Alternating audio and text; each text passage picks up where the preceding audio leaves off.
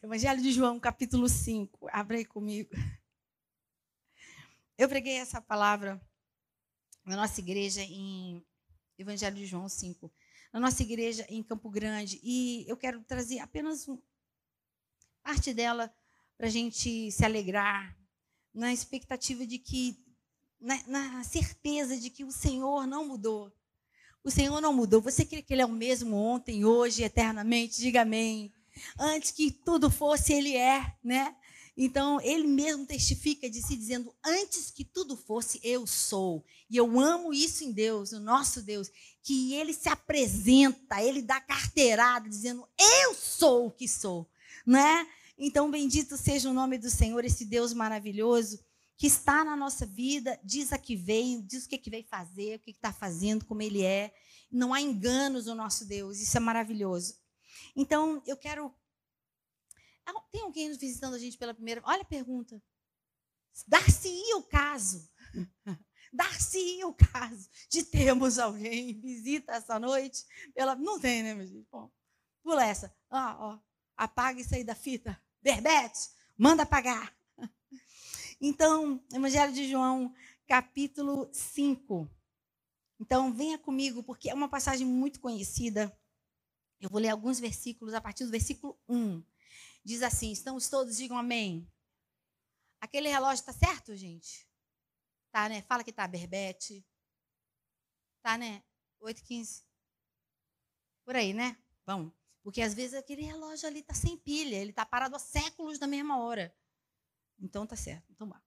Então, a partir do versículo 1. Passadas estas coisas, essas coisas eu estou na nova versão Almeida. É, havia uma festa dos judeus e Jesus foi para Jerusalém.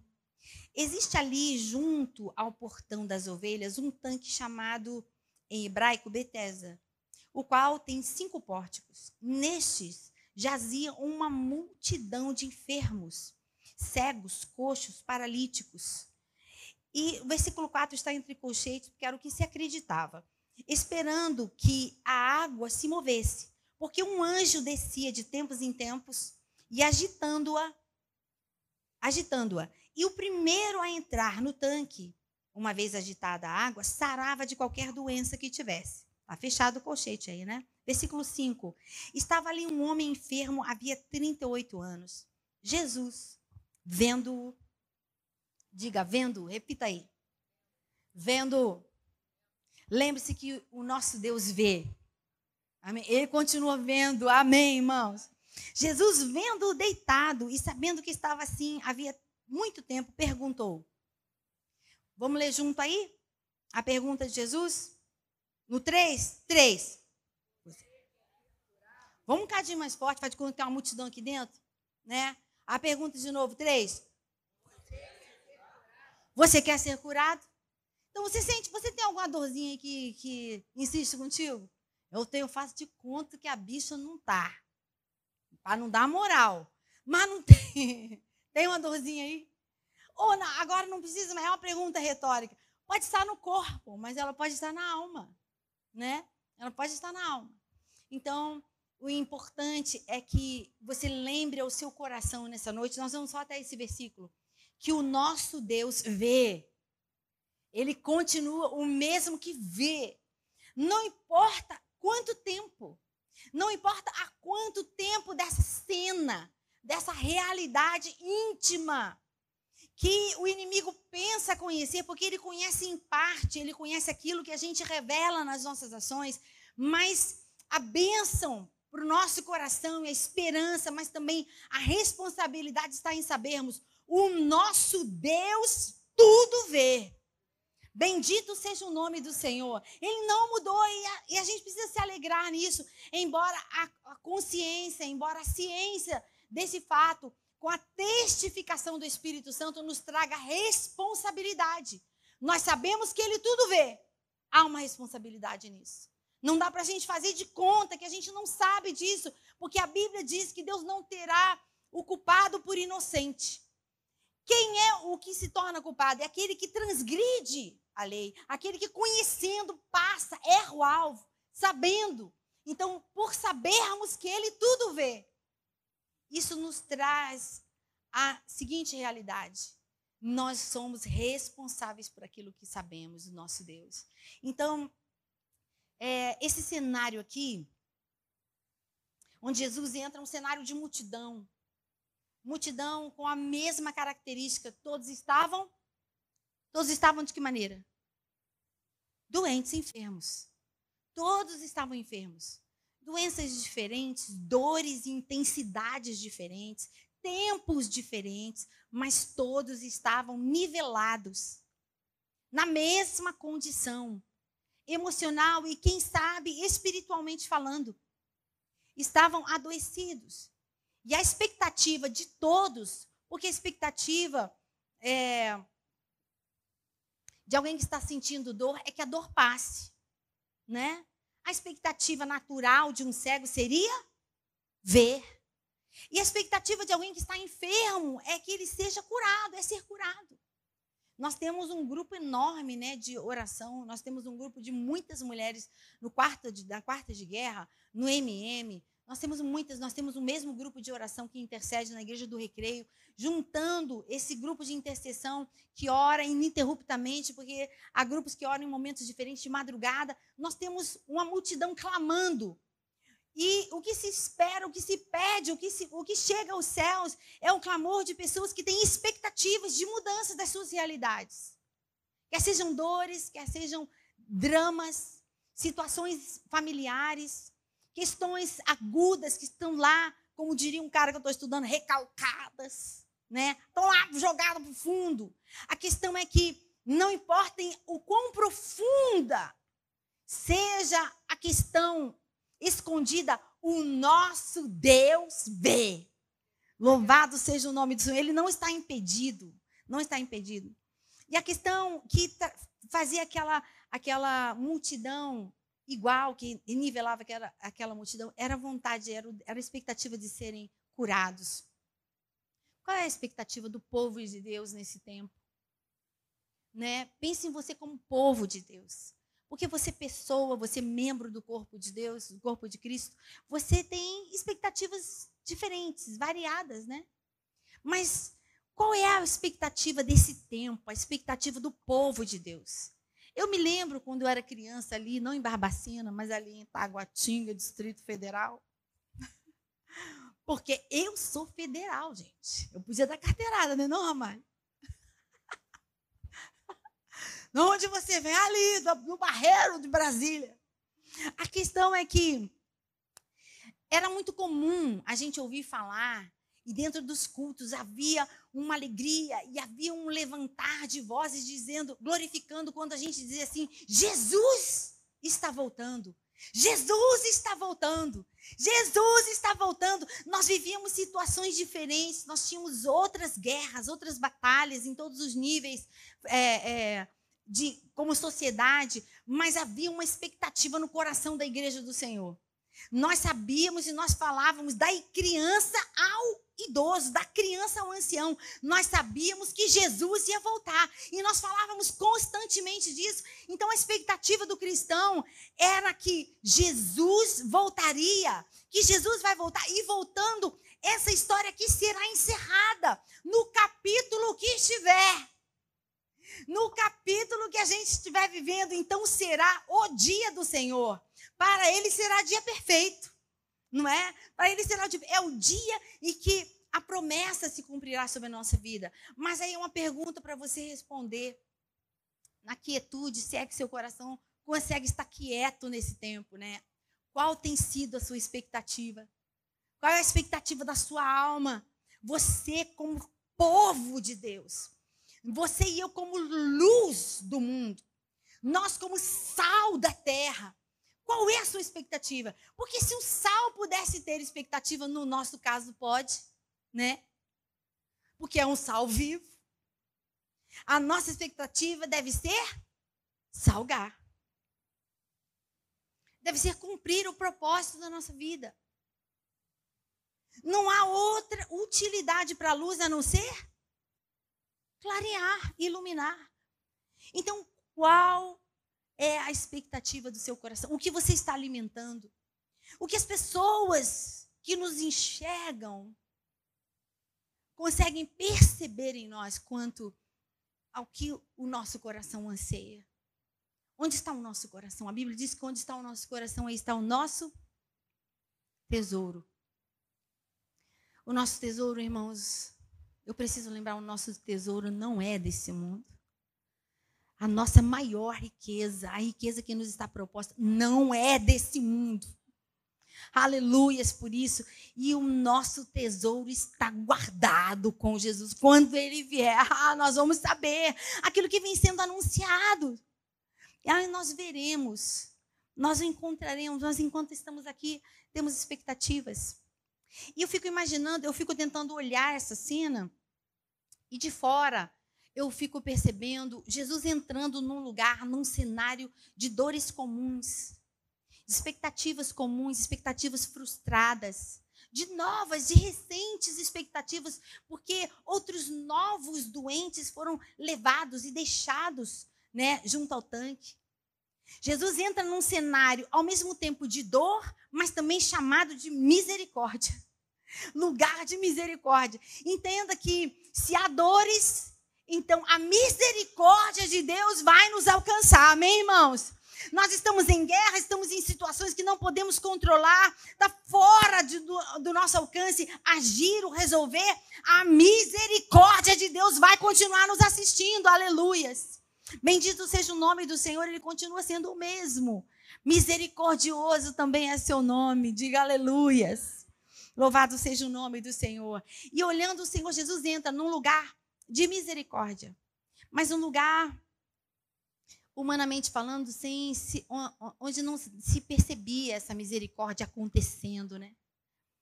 Todos muito doentes, todos muito, todos muito adoecidos e pela reclamação desse um aqui, esse um que está aqui no texto, pela reclamação dele, dá para perceber o ambiente, né, uma competição danada. Porque a reclamação dele era: ninguém me bota lá. Se a gente trouxesse para nossa ceninha aqui agora, fosse cambada de gente egoísta, povo miserável. Olha, se ninguém me põe lá. Cada um quer o seu primeiro, farinha pouco, meu pirão primeiro, né? Não é por aí? Eles, aquela mas não tem ninguém, ó, se jogam lá. E eles estavam firmados numa coisa que eles criam. A gente não dá conta, a Bíblia não garante que era exatamente isso que acontecia, mas cria-se, era o que se passava. A gente entende o seguinte, que a fé entrava em movimento, e porque a fé entrava em movimento, a pessoa era curada. Porque o Senhor não precisava que um anjo descesse do céu, dar uma mexidinha aqui. Vai lá, filho, mexe, dá uma mexidinha na água. Se você não mexer na água, eu não posso curar ninguém. Não era o caso, né? Mas eles estavam na expectativa de que algo sobrenatural acontecesse. A esperança deles não era que homens, né? Que viesse alguém, tipo Ramalho, velho, dá licença daí, dá licença, dá licença, chegou, chegou, autoridade, chegou autoridade, peraí que eu vou dar uma mexidinha aqui na água. Aparta. Quando eu mexer, alguém se joga. A expectativa não era que algum humano acontecesse. Eles estavam esperando que algo sobrenatural, ou seja, viria dos céus. Viria dos céus. O que acontece, eu, eu quero afirmar aqui, no nosso ponto de observação, de meditação, é que eles deixaram de olhar para onde viria, de onde viria o socorro. Está se vendo aí? Porque eles ficaram ali. Esse aqui, a reclamação dele, olha, não tem ninguém, eu estou aqui há 38 anos. E ele não percebeu que a palavra de autoridade, que o sobrenatural já estava ali. O Senhor que cura, o Senhor dos senhores, o todo, já estava, o todo-poderoso já estava no lugar, já tinha o Senhor já tinha entrado no cenário. Mas ele não tinha olhos para ver. Assim como muitos, muitas vezes nós não temos olhos para ver, porque os nossos olhos agora estão aqui, ó, na humanidade. Nós estamos na expectativa das autoridades constituídas nessa terra. Mas anime o seu coração, porque acima de tudo e acima de todos, acima do cenário de caos, está o Rei dos Reis, o Senhor dos Senhores, o Senhor da nossa vida. Ele continua no controle de absolutamente todas as coisas. Aleluias. A Bíblia diz que a voz do Senhor preside os dilúvios. A voz do Senhor preside as grandes ondas. E ele para sempre presidirá. Não cair um fio, não cai um fiozinho da cabeça de ramalho, sem que o Senhor saiba. Quando ele tenta contar, o Senhor está sabendo quantos caíram. Ele deixou de olhar para cima, deixou de olhar para o sobrenatural. E o sobrenatural falava com ele: então, você quer ser curado? Você quer ser curado? E uma das coisas que me anima nesse texto é que na incapacidade, na enfermidade daquele homem. Porque, sabe, a enfermidade atrofia, a enfermidade da alma também atrofia. E há tanto tempo sem caminhar, 38 anos, não havia naquele homem forças para decidir. Eu já vivi esse momento tantas vezes. Quem não viveu? A incapacidade humana para tomar decisões, para dizer sim ou não. E às vezes a gente diz sim ou diz não, e a decisão foi errada. E aquele homem não tinha condição. Estava atrofiada a sua visão, assim como as suas pernas.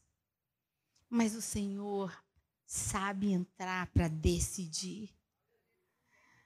Na incapacidade dele, o Senhor diz. Enquanto ele reclamava, porque no versículo 7, o enfermo responde: Senhor, não tenho ninguém que me ponha no tanque. Quando a água é agitada, quando tento entrar, outro enfermo chega antes de mim. Então, depois do Senhor Jesus ter perguntado, o Senhor Jesus decide por ele, dizendo: levanta, levanta, levanta, levanta. É o que o Senhor tem me dito: levanta, Mary. Eu levanta, o Senhor não precisa que eu levante. Ele não precisa que você levante, Deus não precisa que nenhum de nós levante, mas se nós nos levantarmos, Ele fará de cada um de nós a referência do seu poder. Então verão e dirão a meu respeito e ao seu, mas não são aqueles que estavam prostrados. De onde veio tanta força? De onde veio, de onde veio tanta garra? Que fé é essa que levanta esse povo? Nós nos moveremos então e diremos: foi o Senhor que nos pôs de pé, aleluias. Foi Ele quem nos levantou. Estávamos desesperados, desesperançados, estávamos abatidos, mas sob a voz do Senhor, sob a ordem do Senhor, nós nos colocamos de pé, aleluias. A igreja do Senhor precisa agora decidir e se colocar de pé, aleluias. Onde está o povo que se chama pelo nome do Senhor? Ah, pastor, eles estão nas praças, estão com as bandeiras hasteadas. O povo que se chama pelo nome do Senhor ainda será convocado. Ainda será tirado do meio das multidões. E onde estarão? Nós precisamos ser contados. Eu quero ser contada entre esses, aleluias. Eu quero ser contada entre eles, aleluias. Eu me lembrei de uma canção, um clássico, né? que a gente cantava é, sempre quando começava um, um congresso de missões, né? Aí vinha a banda entrando, as bandeiras, e a gente vinha cantando: Eu quero estar com Cristo, onde a luta se trava no lance imprevisto, à frente me encontrar, até que eu possa ver na glória, me alegrando na vitória, onde Deus vai me coroar. Você já cantou isso? Ô, oh, menino, hein? Não é mensageiro do rei. Gente, e a gente diz tanta coisa que a gente não consegue sustentar. Mas hoje a voz do Senhor, não importa qual seja o tempo da sua história. Ah, pastora, mas um momento para minha profissão, né, Ramalho? Pastor, ninguém está querendo comprar nada. Quem foi que disse que alguém precisa comprar uma casa para Deus abençoar Ramalho? Quem é que disse, hein, igreja? Ah, Se amanhã todo mundo decidir morar em tenda, ele vai arrebentar de vender tenda. Não é isso? E se ninguém comprar nada, assim como no deserto, Deus vai nos sustentar. Amém, irmãos? O Senhor vai continuar o mesmo. Ele não tem ele não tem nenhuma dificuldade para decidir. Ele é Deus. Ele é Deus. E o que eu quero dizer, o que eu tenho dito para o meu coração, meiriqueira, dê ouvidos se hoje ouvires a voz do Senhor, a voz do Espírito Santo, não endureçais os vossos corações. Nós costumamos esperar que o outro defina a situação por nós, dentro da nossa casa, nos nossos relacionamentos, entre nós e os nossos filhos, nas questões familiares. Levante-se. Levante-se para ser aquele que vai trazer a palavra de equilíbrio. Que palavra é essa, pastor? Vão me comer, vão me. Não, você levanta na autoridade daquele que te põe de pé. Amém, irmãos? Levanta, simplesmente anda. E o Senhor diz para ele: levanta. Era um movimento necessário, mas humanamente falando, impossível para a pessoa que está deitada há 38 anos. Aí quando você pensa nisso, assim, dá para se mover na sua realidade hoje. Não precisa, não precisa responder. Dá para se mover na sua realidade? Dá. A minha tá a minha, ainda tô meio presinha, vamos falar. Né? Tá, tá difícil para você aí? Não, é a pergunta retórica. Às vezes é difícil a gente dar um passo dentro da realidade, a gente vai ficando apertado e parece que quanto mais você tenta se mover, mais emaranhado fica. Deus não perdeu o controle. Mas se ele te disser levanta, levante ao menos os olhos aos céus. Levante as suas mãos em rendição, renda-se ao Senhor. Renda-se ao Senhor dizendo: "Então eu quero a tua vontade". Senhor, eu elevo os meus olhos para os montes, porque eu sei que é de lá que vem o socorro. Tu és o meu socorro bem presente em todas as circunstâncias. Senhor, estão aqui a minha rendição. Eu não consigo fazer movimentos, mas eu me rendo à tua vontade. Eu me rendo ao teu comando. Eu me rendo à tua onisciência. Eu me rendo ao teu propósito para a minha vida. Então, Senhor, cumpre na minha vida a tua vontade. Renda-se. Porque o movimento que o Senhor disse a ele, levante-se. Havia, o Senhor transfere para ele uma responsabilidade. O milagre era parte do Senhor. Colocá-lo de pé era parte sobrenatural. Mas o Senhor diz a ele, levanta toma a tua cama e anda, aleluias. Quando o Senhor te disser levanta, levanta, Ele vai te garantir. Levante-se, o Senhor vai ser a tua força. Levante-se e nos movimentos necessários o Senhor vai te valer. Você crê nisso? Diga glória a Deus. Louvado seja Deus, vamos orar. Queria que os meninos voltassem, que o ministério de louvor voltasse. Incline a sua cabeça, feche os seus olhos. Aleluias. Louvado seja o teu nome. Aleluia. Como é que a gente levanta para mudar a realidade dentro da nossa casa? Às vezes a gente se levanta ajoelhando. Não é? Na certeza de que o Senhor continua o mesmo. Ele continua no mesmo lugar no trono. Ele continua no trono. Você crê nisso? Diga glória a Deus. Ele continua no trono. Ele continua no trono. Ele vai trazer de volta aquele que se perdeu. Ele sabe gerar caminhos de restauração. Ele sabe trazer a nossa vida para o lugar. Ele é quem ministra em nós aquilo que nós precisamos para manifestar a vontade dele. Ele é tudo em todos. Nós não temos nada sem ele, nada podemos fazer. Então apenas diga, Senhor, eu ouvi a tua voz. Eis-me aqui, Senhor. Eis-me aqui, Deus, na tua presença. Eis-me aqui rendidos. Estamos rendidos, ó Deus, porque entendemos a tua voz. E cremos, como está escrito, que teu é o poder para avançarmos, Senhor. Louvado seja o teu nome. Nós queremos colocar agora diante de ti, Senhor, as nossas questões, aquilo que tem nos paralisado até aqui, Senhor. Oh, Deus. Não há nada oculto aos teus olhos.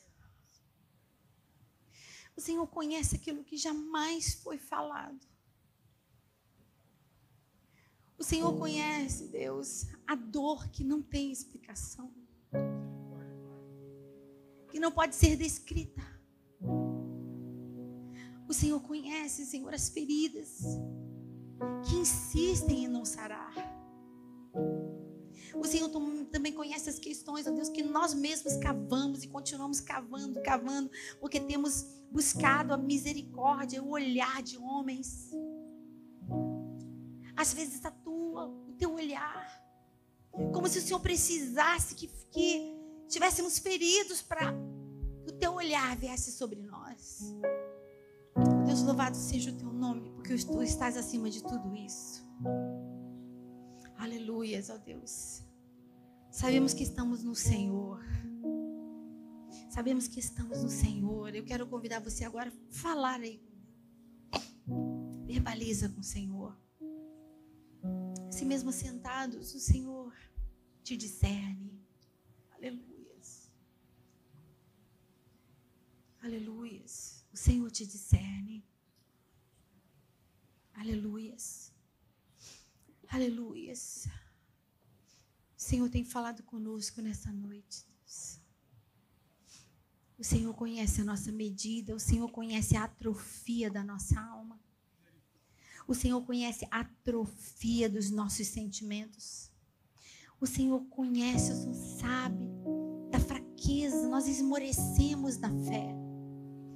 E o propósito da nossa vida já vai longe desvanecendo diante dos nossos olhos. O Espírito Santo. Espírito Santo. Nós permitimos que tantas coisas ocupassem o lugar no cenário, Deus. Deixamos de colocar, de, de colocar no centro da visão. Nos perdoa. Porque enquanto fizemos isso, Senhor, nós fizemos escolhas. Nós erramos tanto no caminho. A tua igreja se afastou. A tua igreja se afastou do centro. A tua igreja começou a buscar coisas terrenas. O teu povo começou a ansiar apenas por coisas deste mundo. Deixamos de olhar para o alto, deixamos de olhar para o alto, sabendo que o teu dia virá sem nenhum aviso. Deus, nos perdoa. Nos perdoa, Senhor. Aviva em nós esse amor. Aumenta a nossa medida. Senhor, aumenta a nossa medida de amor por Ti. Aumenta a nossa fé. Dá-nos ousadia, Senhor. Desimpede os ouvidos do nosso espírito, do nosso coração, Senhor. Nós queremos ouvir e responder ao Teu Espírito. Nós queremos ouvir e dizer sim e andar no Teu comando, Deus. E assim como a cama foi para aquele homem o, re, o testemunho o testemunho de todos que o viam passar.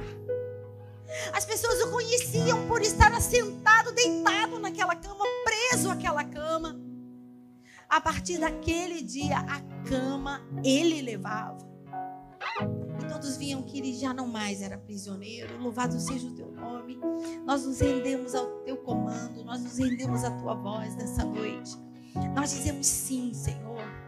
Nós dizemos sim à tua voz, dizemos sim à tua voz. Você quer dizer sim à voz do Senhor? Diga aí, Senhor, eu me rendo.